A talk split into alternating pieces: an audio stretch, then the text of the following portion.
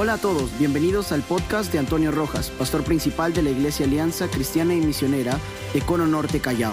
Estamos gozosos de que puedas escuchar estos mensajes de parte de Dios que serán de mucha bendición para tu vida y tu familia. Nuestro deseo es que puedas encontrar ese lugar en la presencia de Dios para crecer en familia. Vamos, prestemos atención a este mensaje. Espero que todos dispongamos nuestro corazón porque vamos a ser inspirados, ya que durante este mes estaremos hablando sobre el carácter divino. Y yo creo que en la medida que conocemos a Dios, será la medida en que vamos a confiar en Él, en caminar bajo su sombra confiadamente y por supuesto en victoria. Amén. Vamos a tener entonces la lectura de la palabra del Señor. Iglesia, busque el libro de Daniel capítulo 1 y vamos a tener lectura de los versículos del 1 al 8. Por favor, busque su Biblia, pero si no tiene a la mano su Biblia, escuche lo que Dios tiene para usted o para nosotros. Dice así la palabra del Señor. En el año tercero del reinado de Joacín, rey de Judá, vino Nabucodonosor, rey de Babilonia, a Jerusalén y la sitió. Y el Señor entregó en sus manos a Joacín, rey de Judá, y parte de los utensilios de la casa de Dios, y los trajo a tierra de Sinar, a la casa de su Dios, y colocó los utensilios en la casa del tesoro de su Dios. Y dijo el rey a Aspenaz, rey de los eunucos, que trajese de los hijos de Israel, del linaje real de los príncipes, muchachos en quienes no hubiese tacha alguna, de buen parecer, enseñados en toda sabiduría, sabios en ciencia y de buen entendimiento, e idóneos para estar en el palacio del rey y que les enseñase las letras y las lenguas de los caldeos. Continuamos, verso 5 y le, señaló el rey ración para cada día de la provisión de la comida del rey y del vino que él bebía, y que los criase tres años, para que al fin de ellos se presentasen delante del rey. Entre estos estaban Daniel, Ananías, Misael y Azarías, hijos de los hijos de Judá. A estos el jefe de los eunucos puso nombres, puso a Daniel Belsasar, a Ananías Sadrat, a Misael Mesad y a Azarías Abednego. Y Daniel propuso en su corazón no contaminarse con la porción de la comida del rey, ni con el vino que él bebía. Pidió, por tanto, al jefe de los eunucos que no le obligase a contaminarse. Vamos a orar. Señor, tu palabra es clara, Señor. Creemos que tú vas a hablar a nuestra vida. Y Señor, traerás claridad en este tiempo presente. Todo lo que estamos, Señor, aconteciendo y viviendo, necesitamos determinar serte fieles, Señor, y mantenernos íntegros, Señor. Ayúdanos, Señor. Usa a tu siervo, Señor, como un instrumento para hablarnos a tu pueblo. Háblanos que tu pueblo escucha. Te lo pedimos en el nombre de Jesús. Amén. Amén.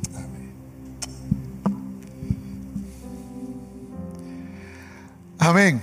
Si usted está listo, lista para poder escuchar la palabra del cielo para su vida, por favor, escriba en la transmisión, estoy listo, estoy lista, y de esa manera todos nos vamos a motivar para poder recibir una palabra de Dios para nuestros corazones. Por favor, escriba allí, escriba y juntos vamos a ministrarnos, vamos a ministrarnos, vamos a bendecirnos. Aleluya.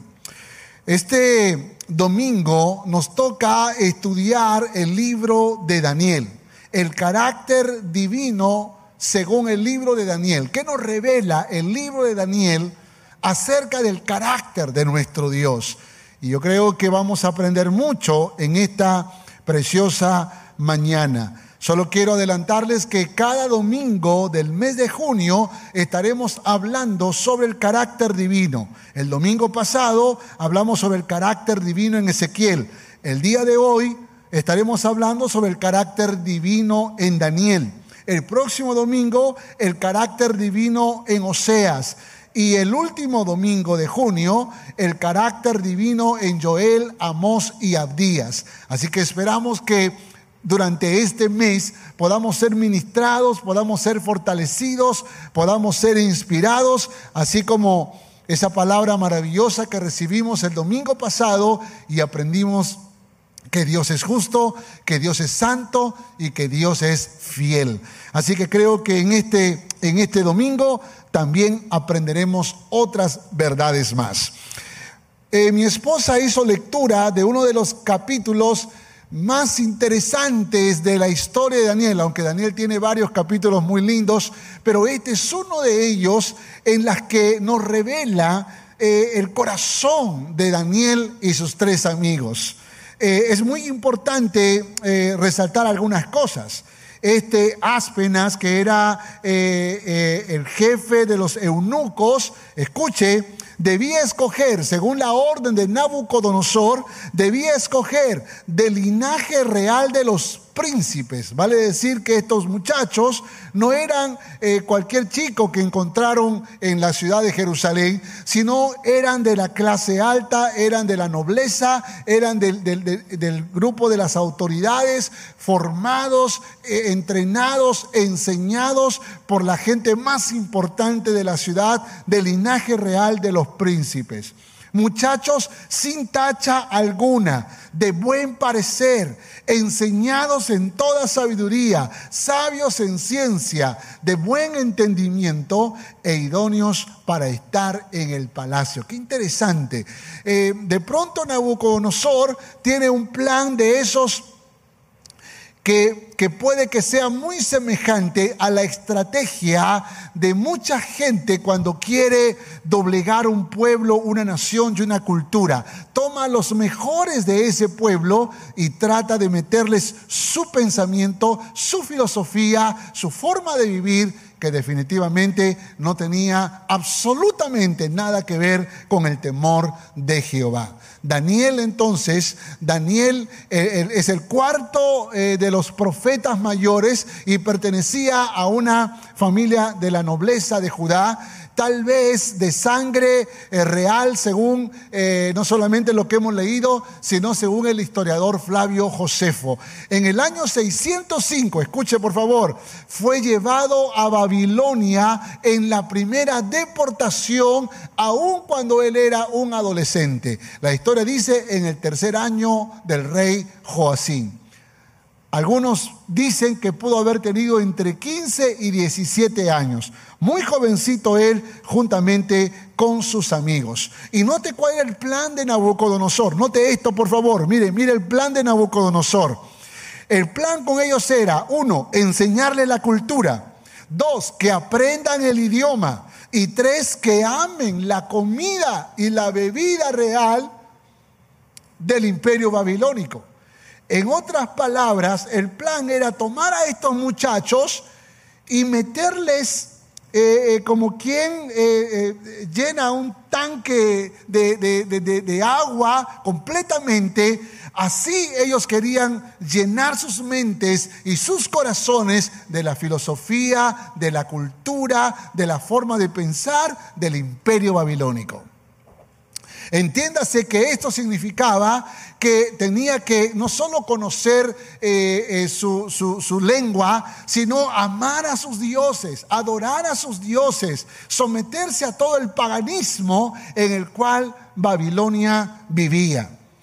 Y dice la palabra en el verso 5, y le señaló el rey ración para cada día de la provisión de la comida y del vino que él bebía y que los criase. Note esto por favor, resalte esta frase, y que los criase tres años. O sea, este, este jefe de los eunucos tenía la responsabilidad de por tres años forjar forjar el corazón de estos jóvenes que habían sido elegidos, seguro entre otros más de otras naciones también, para poder ser forjados, para poder ser formados. Tres años.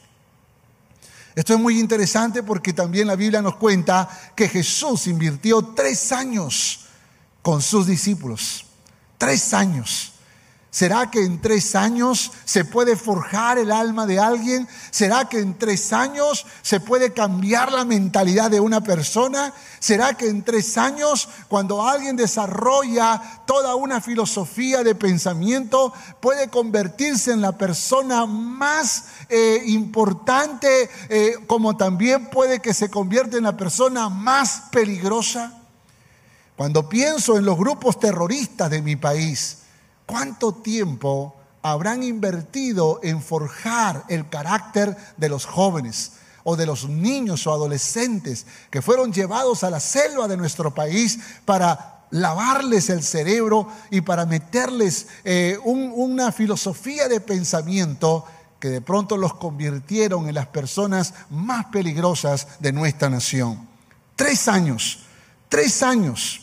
Y en estos tres años vimos eh, eh, lo que sucedió. Puede que este jefe de los eunucos haya logrado influenciar a otros, pero no a Daniel y no a los amigos de Daniel, a pesar de la insistencia si antes le tocó vivir a Daniel y a sus amigos en uno de los gobiernos más inmorales en Judá, rebeldes ante Dios, llenos de profetas falsos y sumergidos en una decadencia política y económica, ahora Daniel y sus tres amigos tienen que enfrentar a uno de los reyes más perversos, dictadores, genocidas, como fue Nabucodonosor y tuvo el desafío de vivir en medio de este gobierno que era impositivo, idólatra, ladrón y explotador.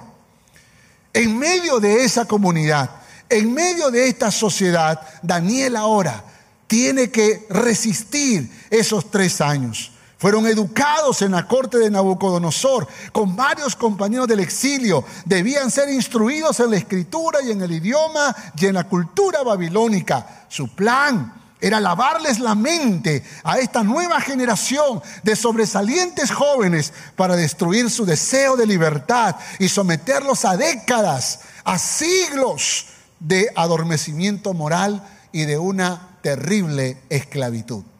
Ese era su plan. Nabucodonosor quiere doblegar el alma de la nueva generación. Nabucodonosor quiere cambiar su forma de pensar para que en los siguientes años, en las siguientes décadas, no haya quien se levante, no haya quien se revele. Esto es muy interesante. Por esa razón tenemos que cuidar a nuestros jóvenes y orar por ellos, porque lo que está haciendo hoy en día el mundo los está, les está metiendo su cultura, su filosofía de pensamiento, su postmodernismo y nuestros grandes guerreros jóvenes, nuestros valientes jóvenes que deberían resistir como Daniel y sus amigos algunos de ellos han sucumbido a la filosofía y se han vuelto como el mundo y están viviendo como el mundo y pensando como el mundo. Fue tan fuerte esto que Nabucodonosor decidió cambiarle los nombres a esos amigos que se llamaban Daniel, Ananías, Misael y Azarías. ¿Sabe qué significa Daniel? Dios es mi juez. Y le dijo, no te vas a llamar más Daniel, te vas a llamar Belsasar, que significa príncipe de Bel o de Baal. Y a Ananías le dijeron, no te vas a llamar más Ananías. ¿Sabe qué significa Ananías? amado por el Señor. Ahora te vas a llamar Sadrach, que significa iluminado por el Dios Sol. Y a Misael, que significa, ¿quién es como mi Dios? Le dijo, no te vas a llamar más Misael, te llamarás Mesac, que significa quien como Venus. Y a Azarías, que significa el Señor es mi ayuda, le dijo, te llamarás Abednego, siervo del Dios Nego. Y le cambiaron los nombres. Como algunos de nosotros que ya no queremos ponerle nombres bíblicos, ahora le ponemos Michael Jackson. Ahora le ponemos este nombre, nombre de cantantes famosos y nos olvidamos que hay tantos nombres grandiosos en la Biblia por los que muchas veces tenemos que nosotros apostar. Qué maravilloso es cuando la historia nos dice en el verso 8, y Daniel propuso en su corazón no contaminarse, no contaminarse. Este muchachito de 17 años, este jovencito que puede que tenía una apariencia de muchacho débil, pero no sabía lo, lo, fuerte, lo invencible que era por dentro. Y aquel muchachito con sus tres amiguitos puedo pensarlos, en imaginarlos flaquitos, delgaditos. Eh, de pronto le dice al jefe de los eunucos, no voy a comer ni beber, aunque me quiten la vida, aunque muera en este mismo segundo, no voy a comer ni beber ni hacer eh, eh, contaminarme, porque estos son cosas adoradas o dedicadas a los ídolos. Qué fácil hoy en día es cuando uno llega a la casa de un amigo o una clase en la universidad o entre los amigos y de pronto alguien saca una bebida, un licor y muchas veces nuestros jóvenes, aún nosotros los adultos, no tenemos la fuerza para decir no me voy a contaminar, no voy a permitir esas malas conversaciones, no me voy a contaminar, e, e, e, esos malos pensamientos, no me voy a contaminar. O cuando prende la televisión y está bien y de pronto aparecen cosas que no son correctas, no me voy a contaminar. Propuso en su corazón no contaminarse. Por favor, dígale que está a su lado, no me voy a contaminar. Vamos, dígale, ahí está tu papá, tu mamá, tu hijo, tu hija, no me voy a contaminar. Ahí está tu esposo, ahí está tu esposa, no me voy a contaminar. No me voy a contaminar. Y así tomó la decisión Daniel.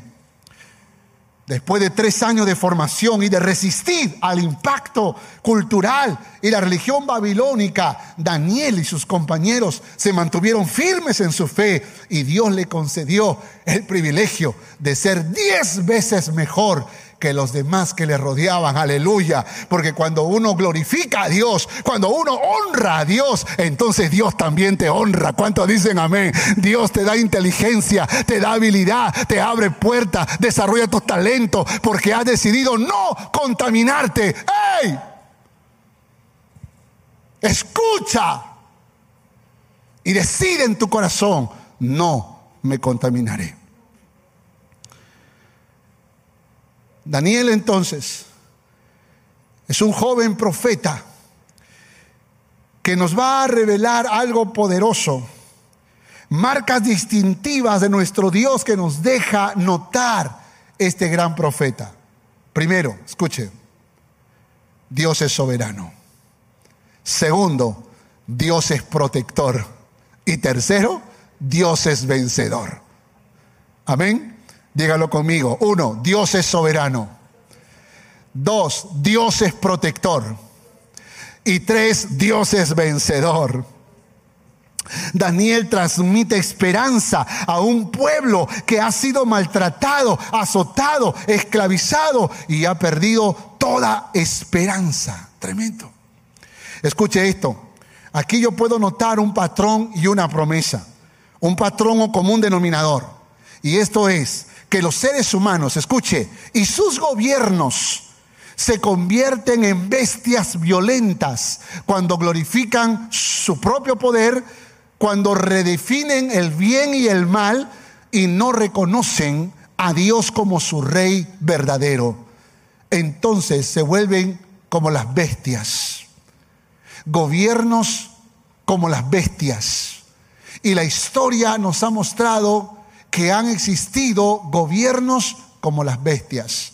Y eso es lo que estaba tratando de decirle Dios a Daniel y Daniel transmitiéndolo. Cada gobierno, uno peor que otro, se levantará un último gobierno que será como la bestia. Pero ahí estará el Señor Jesucristo para vencerlo con su gran poder y su gran gloria. Promesa, un día Dios confrontará a la bestia y rescatará a su mundo y a su pueblo al traer su reino sobre todas las naciones. Amén. Aleluya, aleluya. ¿Qué reflexiones encontramos en el libro de Daniel sobre el tema del carácter divino? Que Dios es soberano, que Dios es protector y que Dios es vencedor. Aleluya. Vamos con el primero rápidamente. Dios es soberano. Daniel capítulo 2, verso 20 al 23. Daniel capítulo 2, verso 20 al 23. Dice, y Daniel habló y dijo, sea bendito el nombre de nuestro Dios de siglos en siglos, porque suyo el poder y la sabiduría él muda los tiempos y las edades, quita reyes y pone reyes. Da la sabiduría a los sabios y la ciencia a los entendidos. Él revela lo profundo y lo escondido. Conoce lo que está en tinieblas y cómo Él mora la luz. Y con Él mora la luz. A ti, oh Dios, de mis padres. Te doy gracias y te alabo porque me has dado sabiduría y fuerza y ahora me has revelado lo que te pedimos, pues nos has dado a conocer el asunto del rey. Permíteme rápidamente ponerte en contexto. Nabucodonosor había soñado. Y ese sueño lo dejó tan inquieto que ya no podía dormir más, andaba angustiado. Entonces llamó a todos sus consejeros, a su corte de sabios, eh, y les dijo, quiero que ustedes me interpreten el sueño. Los sabios le preguntaron, ¿y cuál es el sueño? No me acuerdo, dijo, no me acuerdo. Así que les voy a pedir que me hagan recordar cuál fue el sueño y cuál es la interpretación de ese sueño. Y si no lo hacen, los mato a todos. ¡Wow!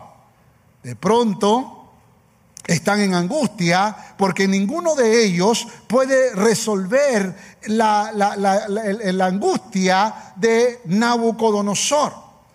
Así que una de las cosas que hace finalmente Daniel es revelar ese sueño e interpretar ese sueño. Y una de las cosas que le dice, y lo he remarcado en, en la diapositiva, él pone reyes y quita reyes. ¿Cuántos dicen amén a eso?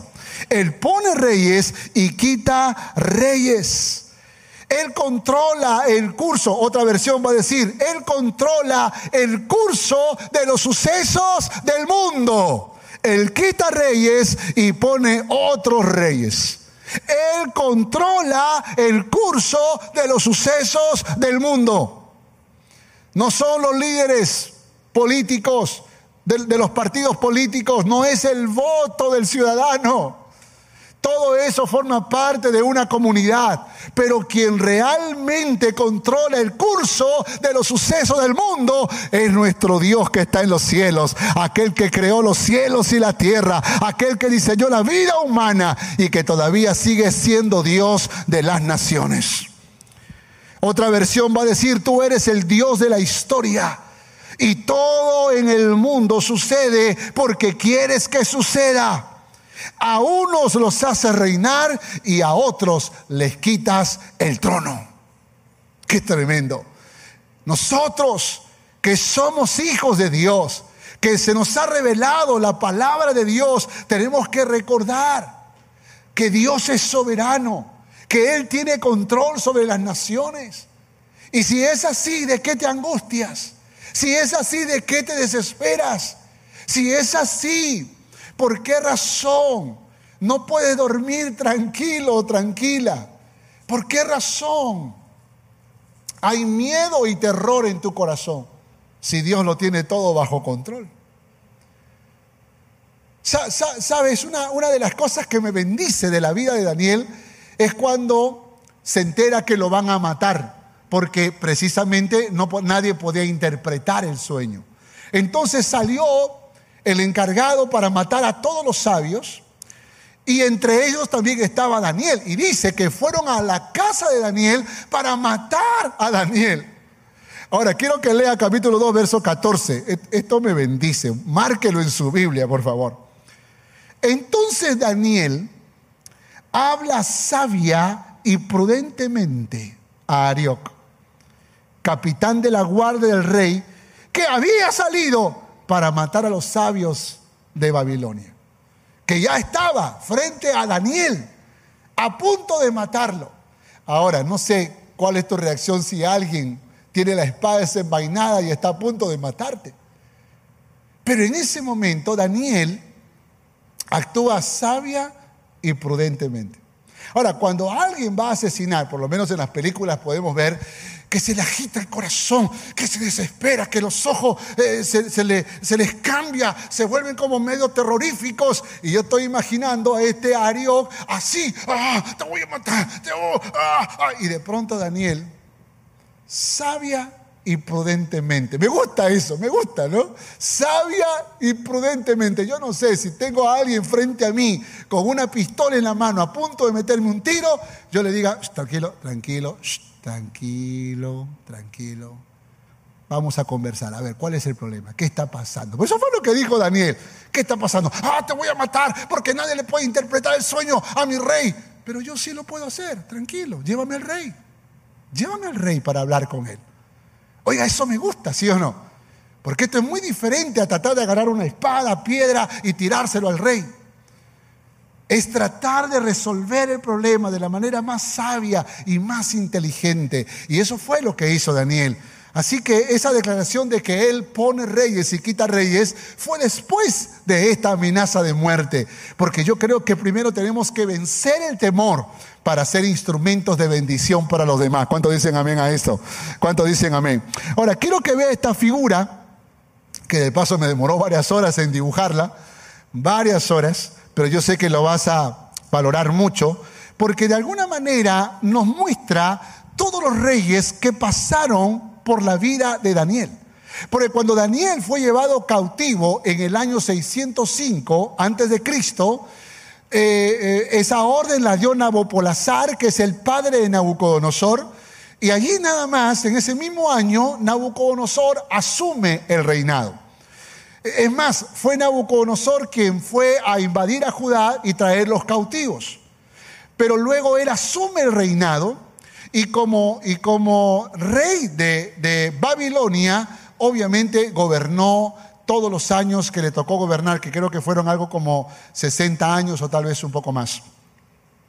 Pero luego le sucedió Ebel Merodac, que aparece en Segunda de Reyes la historia de este rey, el hijo de Nabucodonosor. Luego un tal Nabónido también asumió el reinado. Y el hijo de Nabónido, que es Belsasar. Algunos piensan que Belsasar era el nieto de Nabucodonosor. Como quiera que fuese el caso, han pasado algunos reyes. Luego aparece Darío el Medo, no es Darío el Grande, ¿eh? Darío el Medo parece ser que era eh, uno de esos reyes del imperio Medo que se unió con Ciro para que juntos pudieran gobernar en ese imperio que se llamó el imperio Medo-Persa. Y en los primeros años, Darío el Medo acompañó a Ciro eh, como, como, rey sobre eh, Babilonia, lo acompañó en esta fusión de dos imperios. Pero Ciro era el hombre más poderoso. Entonces Daniel pasó por Nabucodonosor, Evil Merodac, Nabónido, Belsasar, Darío el Medo y Ciro el Persa. Uno peor que otro. Uno peor que otro. Y escúcheme esto, por favor. Porque yo creo que a veces nosotros cometemos el error de poner nuestra esperanza en un hombre o en una mujer nuestra esperanza en algún gobernante que nos saque del caos, de la crisis, de la angustia. Pero una cosa Daniel entendió, no importa quién gobierne, por encima de los reyes estará mi Dios gobernando sobre los reinos de la tierra. Mi Dios. Y por esa razón Daniel resiste, resiste por 70 años. Sepa que esto no creo que sea solo coincidencia. Pareciera que Daniel ya era hora de partir. Tenía 86 años cuando él murió. Y justo murió en el año en el que la nación de Israel ya había sido de vuelta, ya habían pasado un par de años que se habían instalado y estaban construyendo el templo. Y cuando estaban construyendo el templo, Daniel dijo, ahora sí, es hora de morir. Y partió.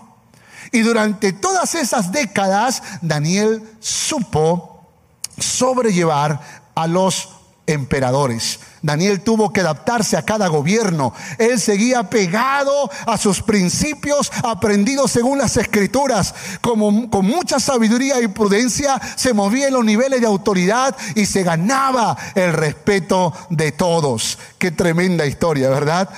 Sigamos, Daniel capítulo 2, verso 47-48. El rey habló a Daniel y dijo, ciertamente el Dios de vuestros dioses y Señor de señores, el que revela los misterios, pues pudiste revelar este misterio. Entonces el rey engrandeció a Daniel y le dio muchos honores y grandes dones y le hizo gobernador de toda la provincia de Babilonia y jefe supremo de todos los sabios de Babilonia. Escucha esto, por favor.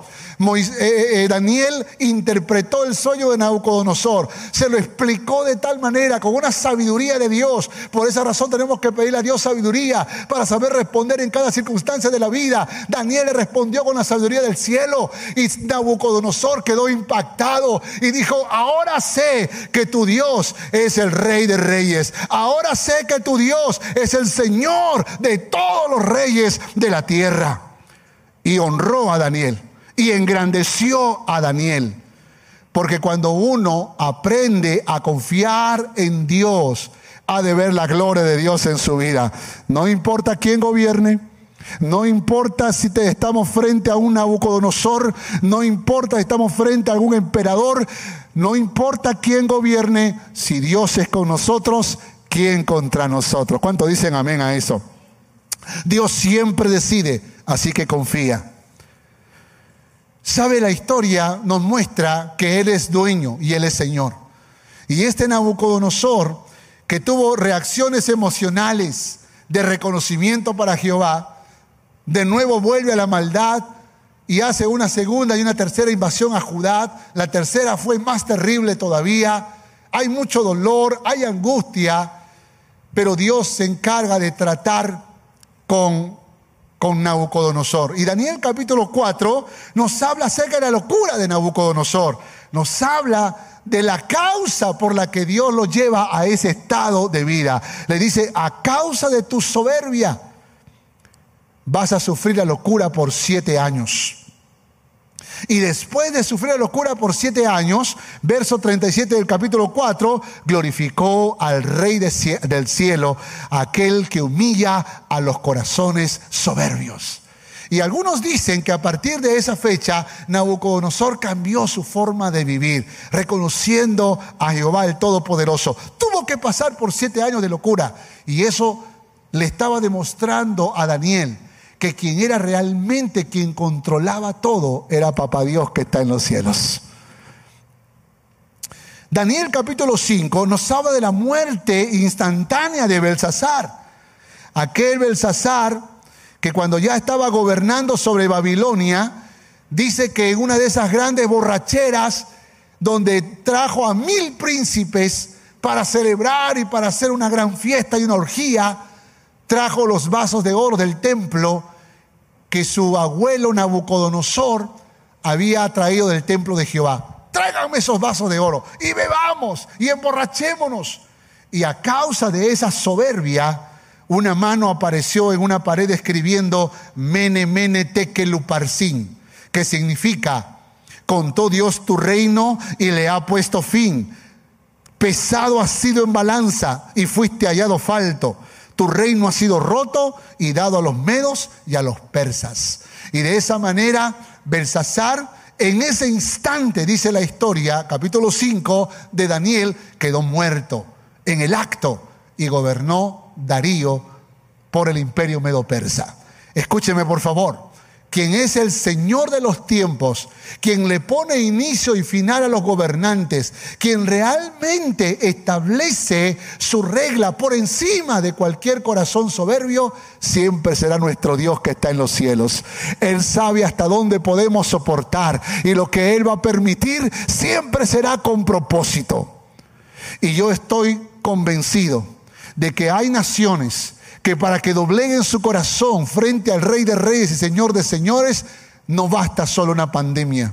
A veces necesitan gobiernos como los que hemos experimentado para darnos cuenta que la palabra del Señor nos revela una poderosa verdad.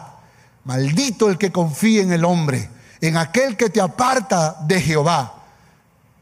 Y benditos aquellos que confían en el Rey de Reyes y Señor de Señores. Dígale que está a su lado, yo confío en Jehová. Vamos, dígale, yo confío en Jehová. Yo confío en Jehová porque Él es soberano, porque Él decide, porque Él toma las decisiones, porque Él hace su perfecta voluntad. ¿Cuántos dicen amén?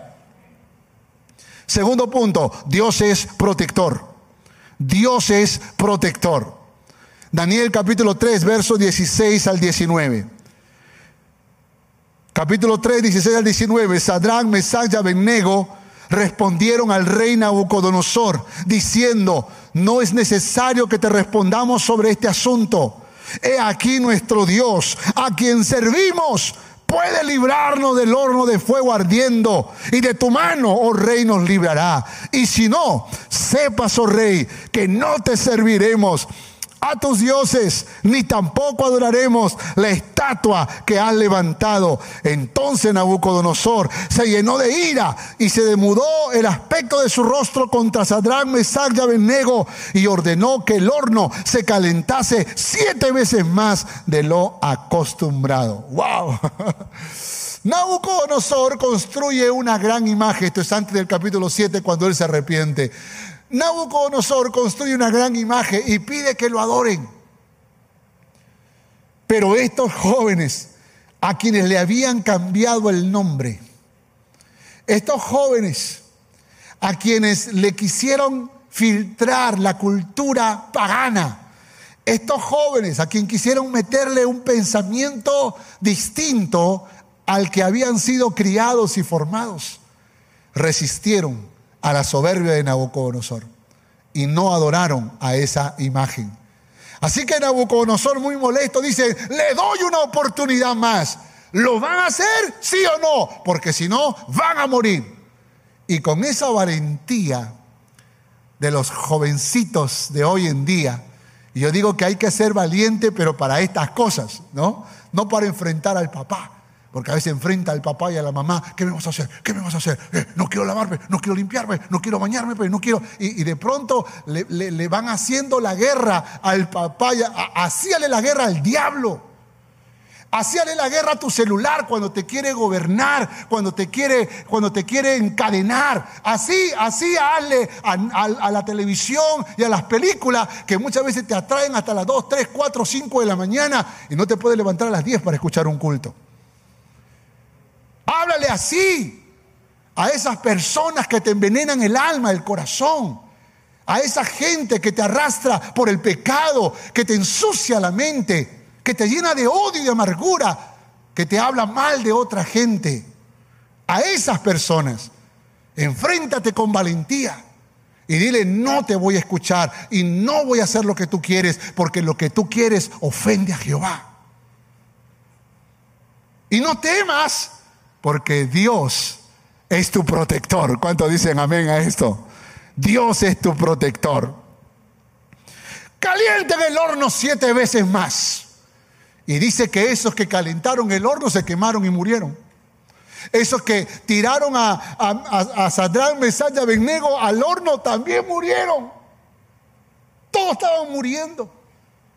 Y de pronto se escucha una canción. Yo venceré, yo venceré con su espíritu, yo venceré. ¿Qué es ese canto que estoy escuchando? Y de pronto se acerca, seguro por una ventana, no sé cómo era ese horno, y Nabucodonosor no ve a los tres, ve a cuatro. Ve a cuatro. Algunos dicen que fue un ángel, otros dicen que era el mismo Señor, pero como quiera que haya sido, ese cuarto estaba revelando lo que Dios ha prometido siempre que estará con nosotros, que nunca nos abandonará, que nunca nos dejará. Aunque pases el horno de fuego, yo estaré contigo, dijo el Señor. Aunque pases por fuego ardiente, aunque venga la tormenta más grande, nunca te voy a abandonar, nunca te dejaré. Yo siempre estaré contigo. Yo soy tu defensa, yo soy tu escudo, yo soy tu fortaleza, yo peleo por ti, yo soy tu protector. Dios es nuestro protector. Él nos protege de las acechanzas del diablo. Así que encontramos aquí que lamentablemente muchos de nosotros los cristianos no, no hemos comprendido que Dios es protector. Por eso le tenemos miedo a tantas cosas en la vida. Y hermano, hay gente, hay gente que le teme más al COVID que a Dios. Hay gente, hermano, hay gente, yo no digo que no hay que cuidarse, no digo que no hay que usar mascarillas, claro que sí. Y estamos haciendo todo lo necesario para continuar todo este, este movimiento como iglesia para ser prudentes, ser sabios, cuidarnos, pero nunca le tengas terror a nada en el mundo. Nosotros tenemos que aprender a confiar que nuestro Dios es nuestro protector y que Él nos defiende aún del COVID y cuando Dios permite algo, es porque tiene un propósito. Frente a este acontecimiento, porque yo creo que Nabucodonosor fue golpeado varias veces. Daniel capítulo 3, verso 28. Entonces Nabucodonosor, ¿qué dijo?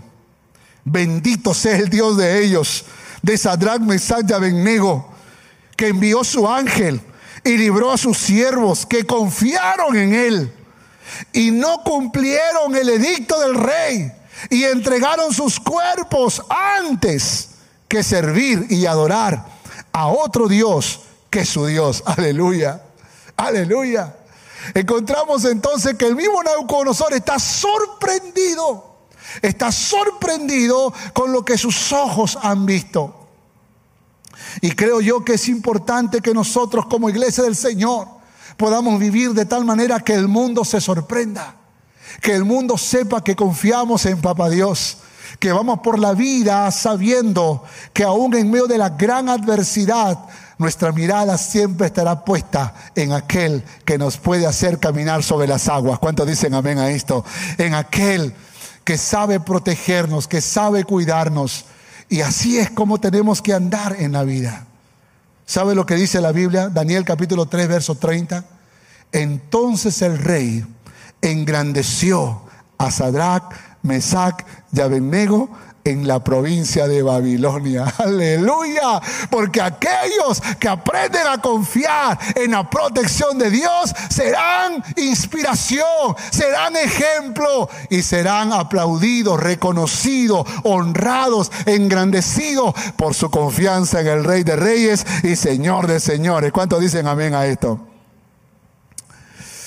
Wow esas palabras poderosas de Sadrach, Mesach y Abednego. He aquí nuestro Dios, a quien servimos, puede librarnos. He aquí nuestro Dios, a quien servimos, puede librarnos.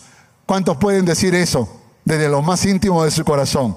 Dígalo conmigo. He aquí nuestro Dios, a quien servimos, puede librarnos. Dígalo de nuevo porque vi, vi que se distrajo un poquito. De nuevo, de nuevo. He aquí nuestro Dios a quien servimos puede librarnos.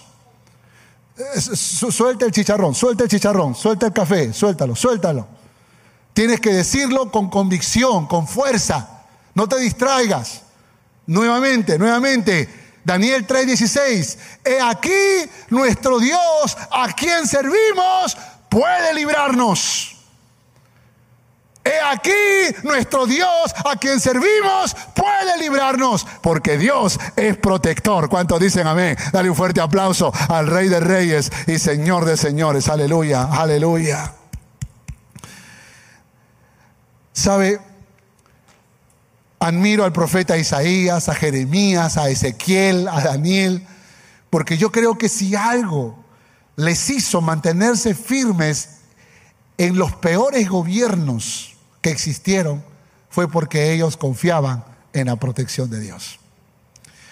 Y me di el trabajo de hacer otra figura que demoró un buen tiempo en hacerlo, porque hay que imaginarlo, hay que idearlo primero, pero aquí se los presento y espero que también les guste a ustedes o les, les clarifique.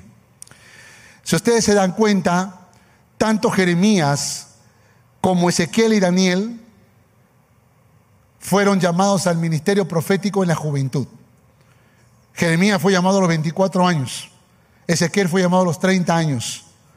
Y Daniel aproximadamente a los 20 años, porque fue convocado a los 17, pero por tres años fue entrenado, porque querían sacarlo de la fe en Jehová, pero después de pasar esa prueba, él continuó con su ministerio, con su vida, con ese servicio a Dios, por encima de la posición que le tocaba tener cerca a Babilonia. Sepan que mientras el profeta Ezequiel, lo aprendimos el domingo pasado, estaba profetizando en el pueblo, estaba allá en el pueblo, hablándole a la gente, inclusive de Israel, Daniel era otro profeta contemporáneo, pero que estaba en los niveles de autoridad, como un funcionario dentro del imperio babilónico, siendo influencia en ese lugar con Sadrach, Mesach y Abednego.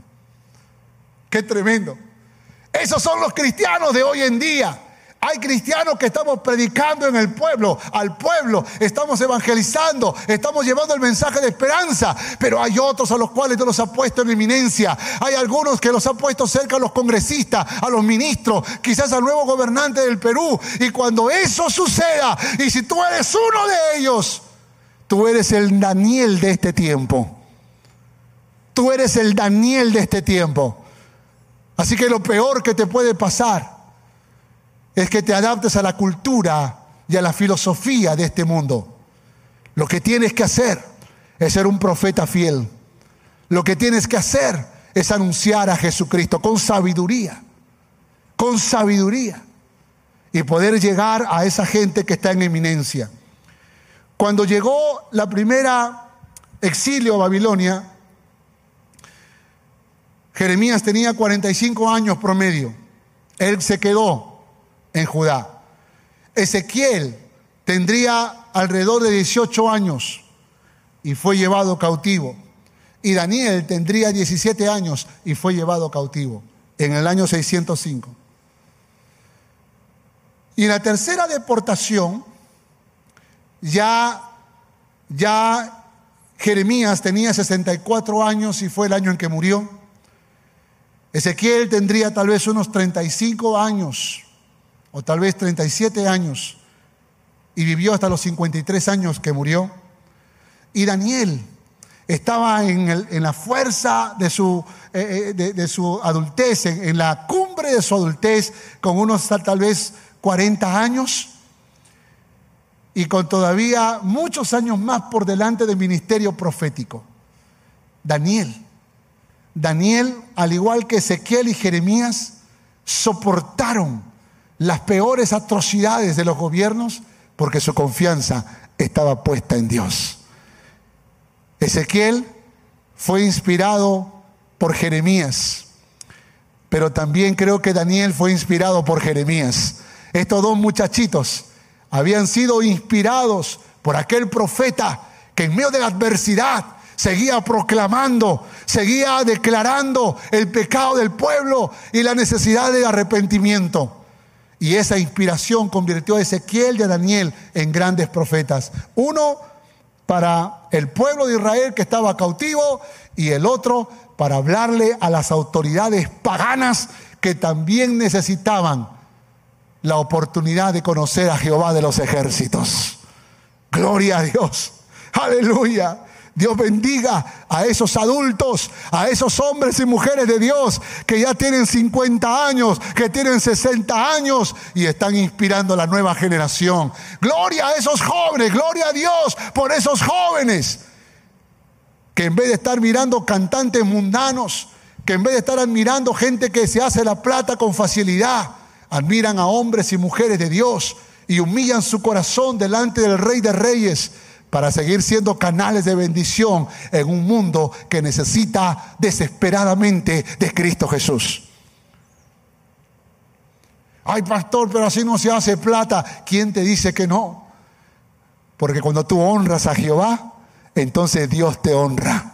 Y así como Daniel fue engrandecido, Así como los amigos de Daniel fueron engrandecidos, tú también serás engrandecido y Dios te abrirá puertas, Dios te sorprenderá. Así que una cosa es hacerlo en tus fuerzas, que alcances tus sueños solo por ti mismo y otra cosa es que tú lo hagas con la presencia, con la gloria y la bendición de aquel que siempre estará listo a abrir las compuertas de los cielos y derramar bendición sobre tu vida hasta que sobreabunde. ¿Cuántos dicen amén a esto? Por esa razón, no vivas en la vida solamente haciendo tus sueños. Ay, que el tiempo es oro, el tiempo es plata, el tiempo es oro, el tiempo es plata, y todo el tiempo estás trabajando y haciendo plata y esto y lo otro. No, no, no, no. Dedícale tiempo a honrar al Dios Todopoderoso a ser un instrumento de bendición. Métete en los desafíos, en el fuego de la prueba y vas a comprobar que Dios es protector. Y no solo Él te protege, sino que Él te bendice. ¿Cuántos dicen amén a esto? Él te bendice. Dios puede librarte, así que confía, porque lo mismo que hizo con Daniel y con sus amigos, lo puede hacer contigo. Esta misma historia, este, en este segundo punto, también encontramos otra historia con Daniel en el foso de los leones, ¿se acuerdan? Daniel en el foso de los leones, capítulo 6, verso 10, cuando Daniel supo el edicto que había sido firmado, entró en su casa y abiertas las ventanas de su cámara, que daban hacia Jerusalén, se arrodillaba tres veces al día y oraba y daba gracias a Dios delante de su Dios. Dice, como lo solía hacer antes. Porque Daniel estaba confiando en la protección del Señor. Y usted conoce la historia, ¿verdad? Aquel Darío, porque ya Darío estaba gobernando, que había sido presionado por los sátrapas de ese tiempo, ya que no había forma de acusar a Daniel porque Daniel se mantuvo íntegro todo el tiempo. Sepan que a este tiempo ya Daniel ya tiene 65 años más o menos, o tal vez un poco más. Pero le dice Darío, Daniel, ¿estás ahí? ¿Te ha librado tu Dios? Y me gustan las palabras de, Daniel, me, me encantan sus palabras. No aparece en la diapositiva, pero aquí dice, aquí lo tengo, capítulo 6, verso 21. Entonces Daniel respondió al rey, oh rey, vive para siempre. Mi Dios envió su ángel, el cual cerró la boca de los leones para que no me hiciesen daño porque ante él fui hallado inocente y aún delante de ti, oh rey, yo no he hecho nada malo. De alguna forma él está contando que hubo maldad, hubo malas intenciones. Tengan cuidado con la gente que tiene malas intenciones contigo, porque son gente que ha sido levantada por el diablo para destruirte. Ten cuidado. Por esa razón, tu forma de reaccionar tiene que ser como lo hizo Daniel, no buscando venganza, sino poniendo tu confianza en aquel que te protege y te libra del mal.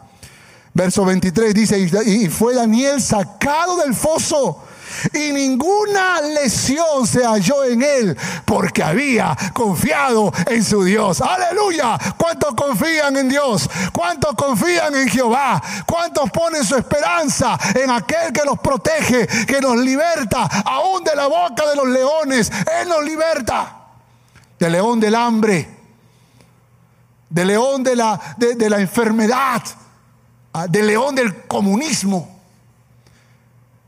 de león de la violencia, de león de la murmuración, aquel que nos libra, de león del posmodernismo y de todas esas cosas que están afectando nuestra sociedad peruana.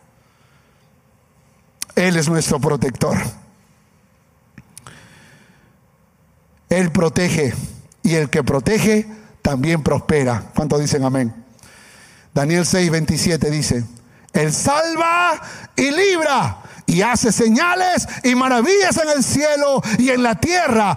Él ha librado a Daniel del poder de los leones y este Daniel prosperó durante el reinado de Darío y durante el reinado de Ciro el persa. No importaba quién gobernaba, Dios prosperaba a Daniel porque Daniel confiaba en Jehová.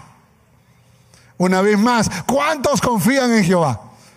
Escriba ahí en la transmisión, yo confío en Jehová. Vamos, vamos, escriba, yo confío en Jehová, Él es mi protector. No le temo a los leones de este tiempo, escriba eso y dé testimonio de que usted es un hombre, una mujer que confía en Papá Dios. Tercero y último, vencedor. Capítulo 7, verso 2 y luego el verso 13. Daniel dijo, miraba yo en mi visión de noche y he aquí que los cuatro de los cuatro vientos del cielo combatían en el gran mar y cuatro bestias grandes, diferentes la una de la otra, subían del mar. Verso 13. Miraba yo en la visión de la noche y he aquí con las nubes del cielo venía uno como un hijo de hombre que vino hasta el anciano de días y le hicieron acercarse delante de él.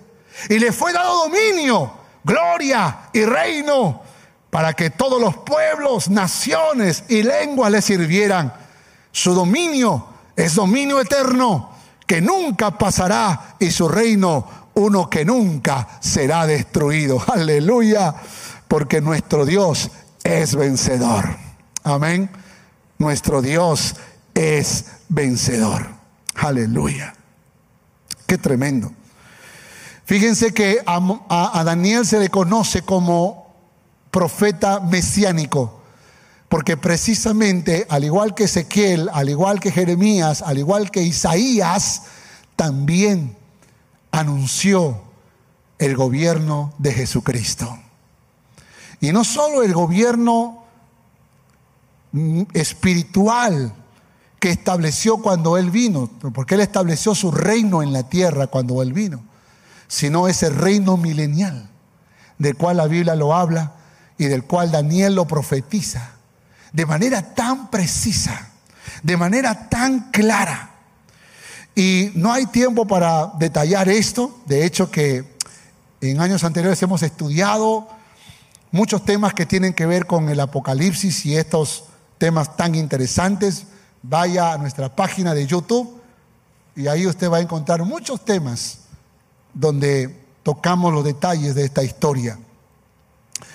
Pero en la interpretación que hace Daniel, se deja notar que, que los animales que aparecen en la visión, el león, el oso, el leopardo y la bestia con cuernos, no es otra cosa que Babilonia, el león, Persia, el oso, Grecia, el leopardo.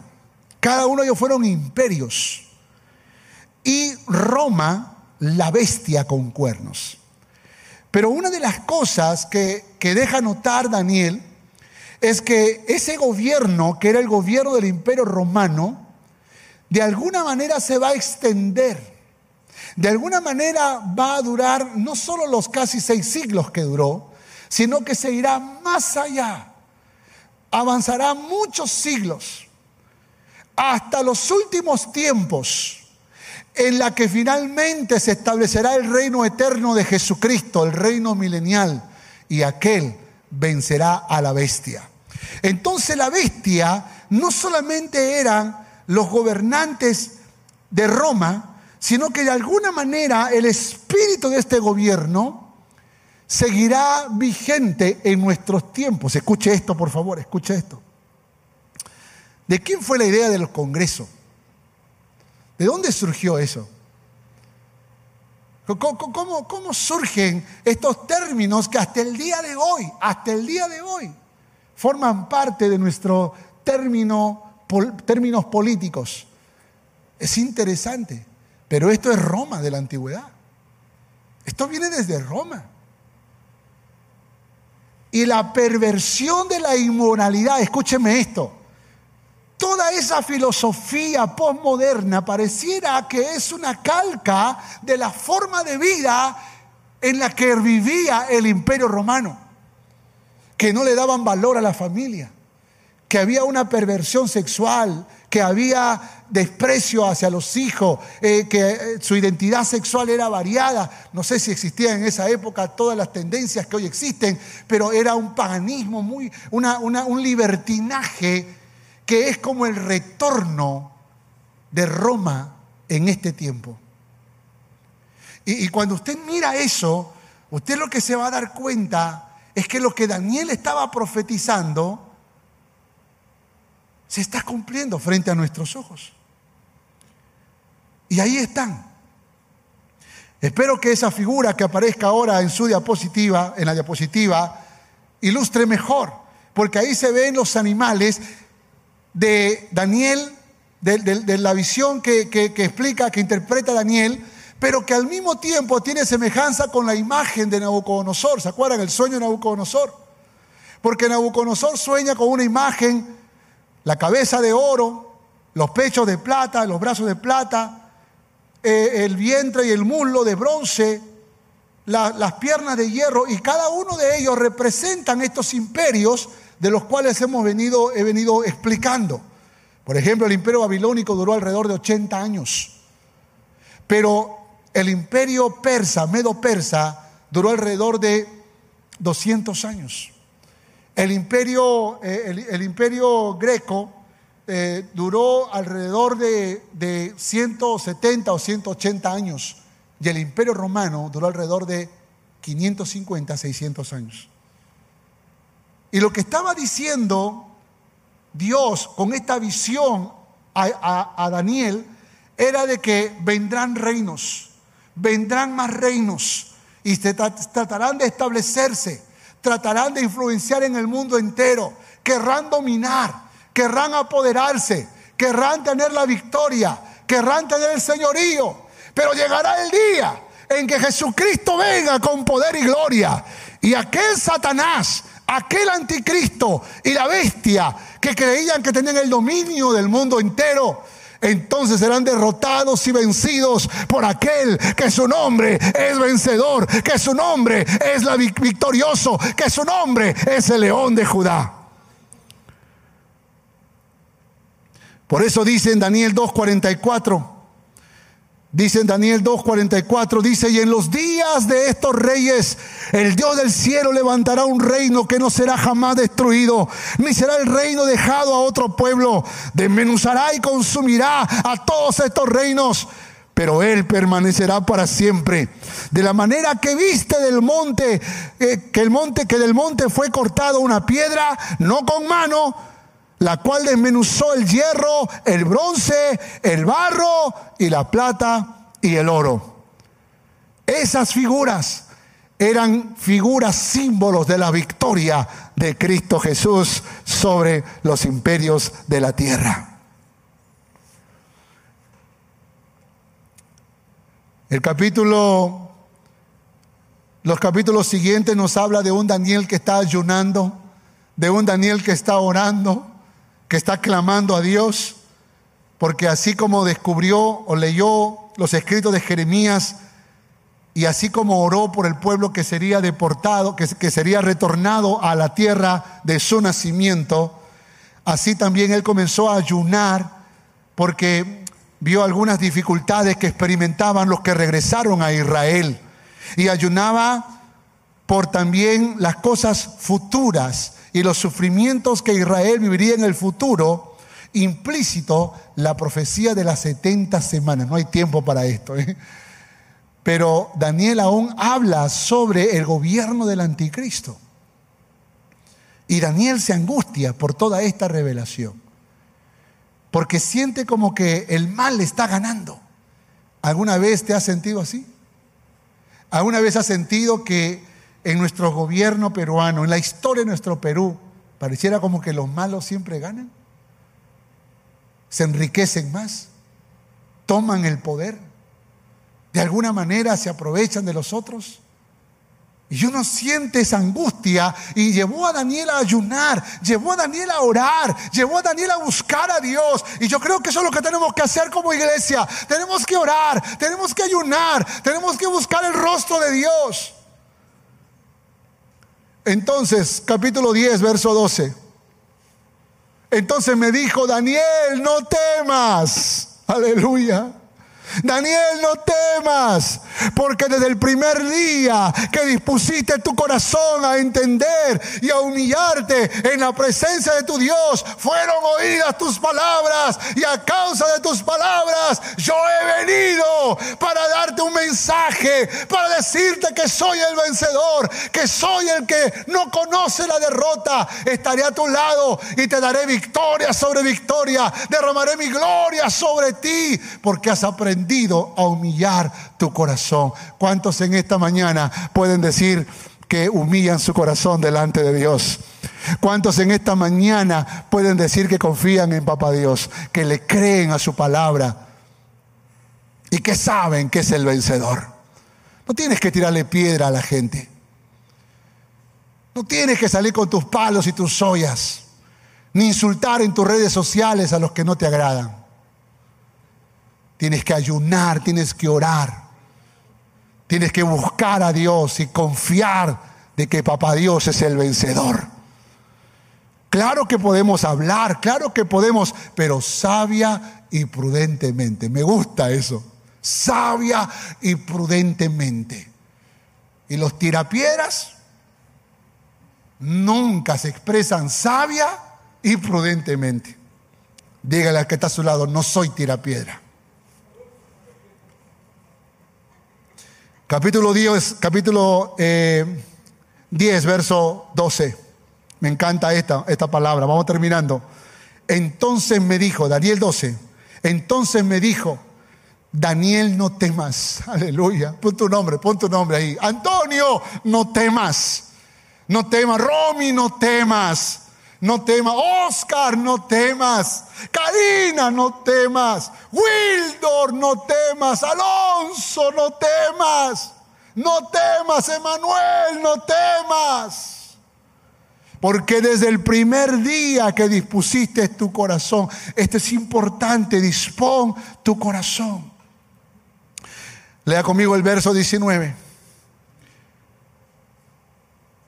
Capítulo 10, verso 19. Y me dijo, muy amado, no temas. De nuevo. Diga que está a su lado, no temas, no temas. Dile, no temas. No temas. La paz sea contigo. Paz a vosotros, dile. La paz sea contigo. Paz a vosotros. Esfuérzate y aliéntate. Y mientras él me hablaba, recobré las fuerzas. Aleluya y dije, hable mi Señor, porque me has fortalecido. Qué maravilloso es cuando el vencedor te habla. Porque si un fracasado te habla, tú no sientes confianza. Pero si un vencedor te habla, si un victorioso te habla, si aquel que nunca conoció la derrota te habla, lo peor que puedes hacer es desconfiar de esa palabra. Pero cuando el vencedor, que es nuestro Cristo maravilloso, nos dice no temas, nuestro Dios nos dice no temas, entonces eso nos fortalece, eso nos renueva. ¿Sabe por qué hay gente que lee la Biblia y no pasa nada en sus vidas? Porque no entienden que Dios es vencedor. Porque no comprenden esta verdad. Y leen la Biblia como un libro de historia, pero no la leen como un libro de revelación. La palabra nos fortalece. ¿Cuántos dicen amén? El Señor pelea por nosotros. ¿Cuántos dicen amén? Es nuestro escudo y fortaleza. ¿Cuántos dicen amén? Es nuestro refugio perfecto. Es nuestro pronto auxilio. Es quien recibe nuestras cargas. Correremos a Él y nos levantará. Nos humillaremos ante su presencia y seremos fortalecidos y alcanzaremos la victoria. ¿Cuántos dicen amén? Por esa razón usted debe cantar, yo venceré con el mejor de sus corazones, confiados en Dios. Hay gente que le gusta cantar nuevas y nuevas canciones. Y cuando aparece, ay, ya la dicen.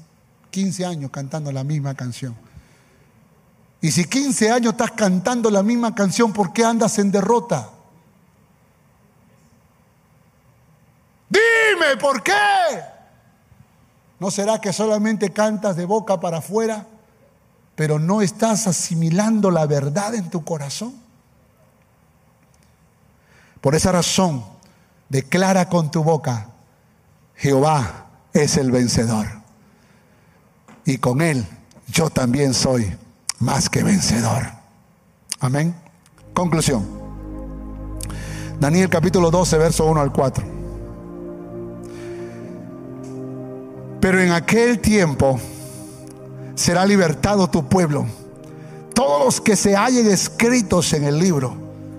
Y muchos de los que duermen en el polvo de la tierra serán despertados. Unos para vida eterna y otros para vergüenza y confusión perpetua. Los entendidos resplandecerán como, como el resplandor del firmamento y los que enseñan la justicia a la multitud como las estrellas a perpetua eternidad. Pero tú, Daniel, cierra las palabras y sella el libro hasta el tiempo del fin. Muchos correrán de aquí para allá y la ciencia se aumentará. El que tenga oídos para oír, oiga lo que el Espíritu de Dios le dice a la iglesia.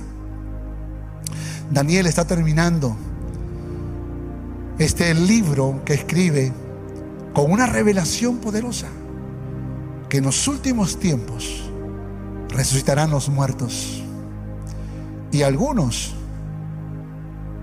serán salvados, algunos estarán con Dios por la eternidad y otros estarán en confusión perpetua, condenados al infierno.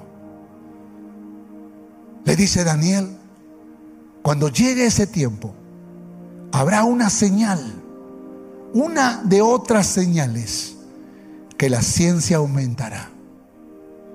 La ciencia aumentará. La gente se va a envanecer en sus conocimientos.